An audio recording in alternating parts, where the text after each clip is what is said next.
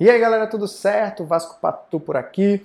Sejam muito bem-vindos e bem-vindas ao podcast Ansiedade Zero. E hoje no podcast o assunto é incrível. Vamos falar sobre a importância de olhar para dentro.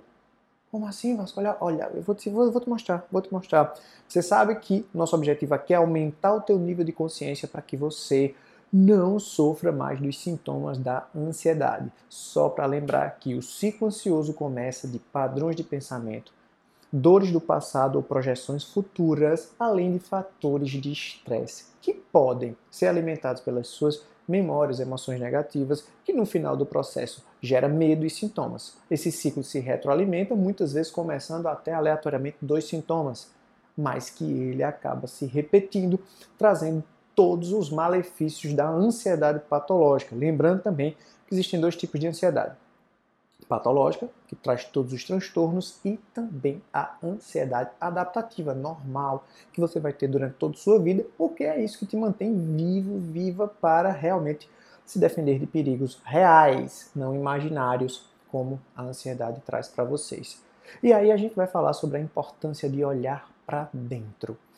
Olhar para dentro é como se você estivesse olhando para você mesmo no reflexo de um espelho e nesta conexão entender o que daquilo que tem dentro de você precisa ser modificado, melhorado, alterado. Sem esse olhar, é muito difícil a gente entender o que está gerando desequilíbrio na gente. A ordem interna faz com que a gente se conecte à ordem externa. Repito agora de maneira reversa. A desordem interna faz com que a gente se conecte à desordem externa. Para que a gente trilhe um caminho de melhora, precisamos melhorar dentro. Precisamos melhorar, melhorar dentro. E você só consegue fazer isso olhando para dentro. E o caminho para que você olhe para dentro só existe, mas só existe um, não existe dois, não existe três. É a respiração, é o silêncio, é você entender que o barulho que está poluindo a sua mente não é o mundo real. É a tua percepção do mundo projetada, gerando num futuro medo, insegurança, incerteza, ou muitas vezes visitando um passado de dor e caos. Você se conecta ao futuro baseando-se numa dor passada. E você projeta lá tentando se defender, só que você está sofrendo hoje. Ou seja, é uma estratégia que não dá certo. Projetar o futuro de dor baseado no teu passado de dor, vivendo dor hoje, é dor no passado, no presente e no futuro. E isso vem de uma desordem interna. Porque a gente aprendeu que viver esse mundo dos pensamentos seria o melhor cenário. E não é. Não, mas não é mesmo o melhor cenário. Por isso a importância de se conectar com a tua respiração, com o teu espírito. Nós somos seres encarnados, seres né, espirituais vivendo num corpo. Nós somos seres espirituais. Existe essa força. Aí você pode chamar de alma, de, de, de espírito, você pode chamar de energia sequelar, sei lá, velho. Mas existe uma parada aqui dentro que não é simplesmente fisiológica, a gente sabe disso.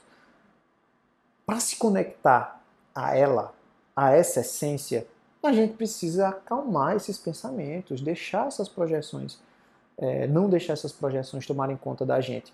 Não tem outro caminho.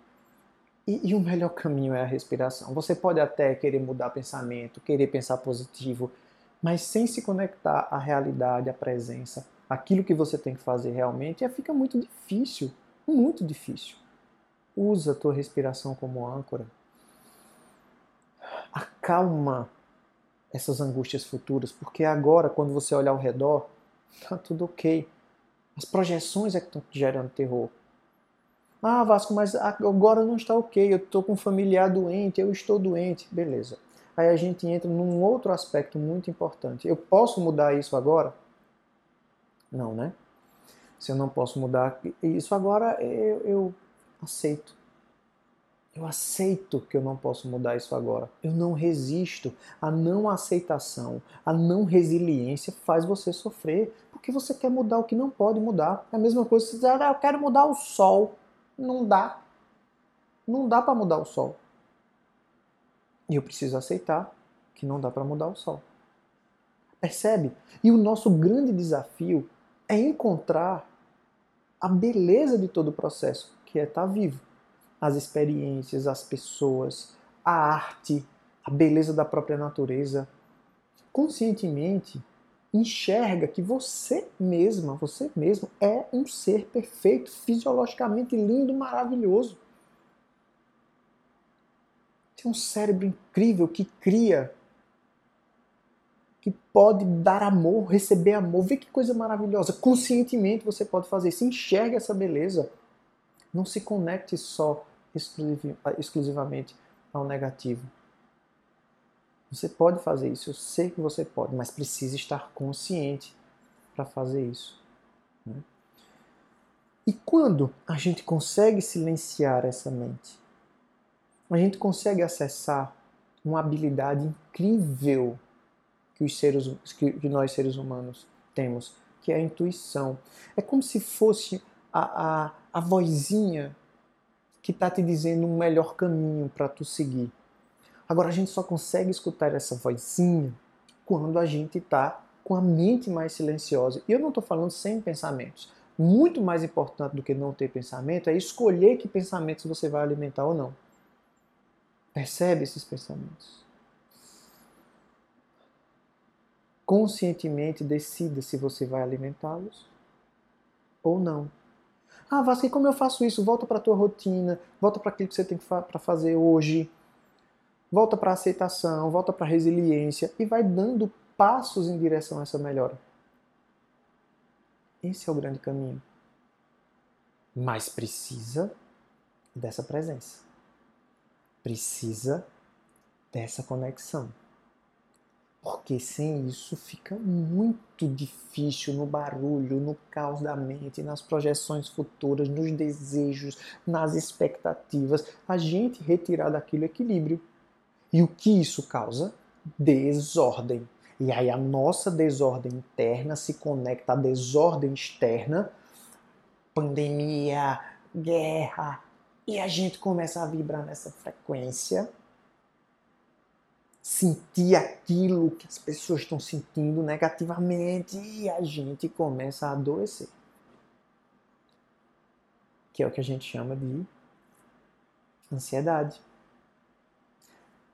Despersonalização, síndrome do pânico.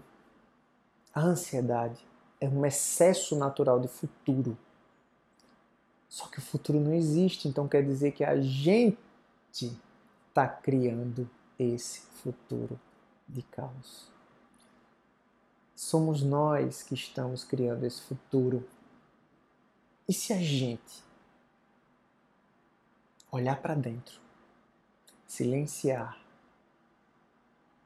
e agir na presença? E se a gente fizer isso diariamente? Faz esse experimento Age na presença diariamente. Faz isso.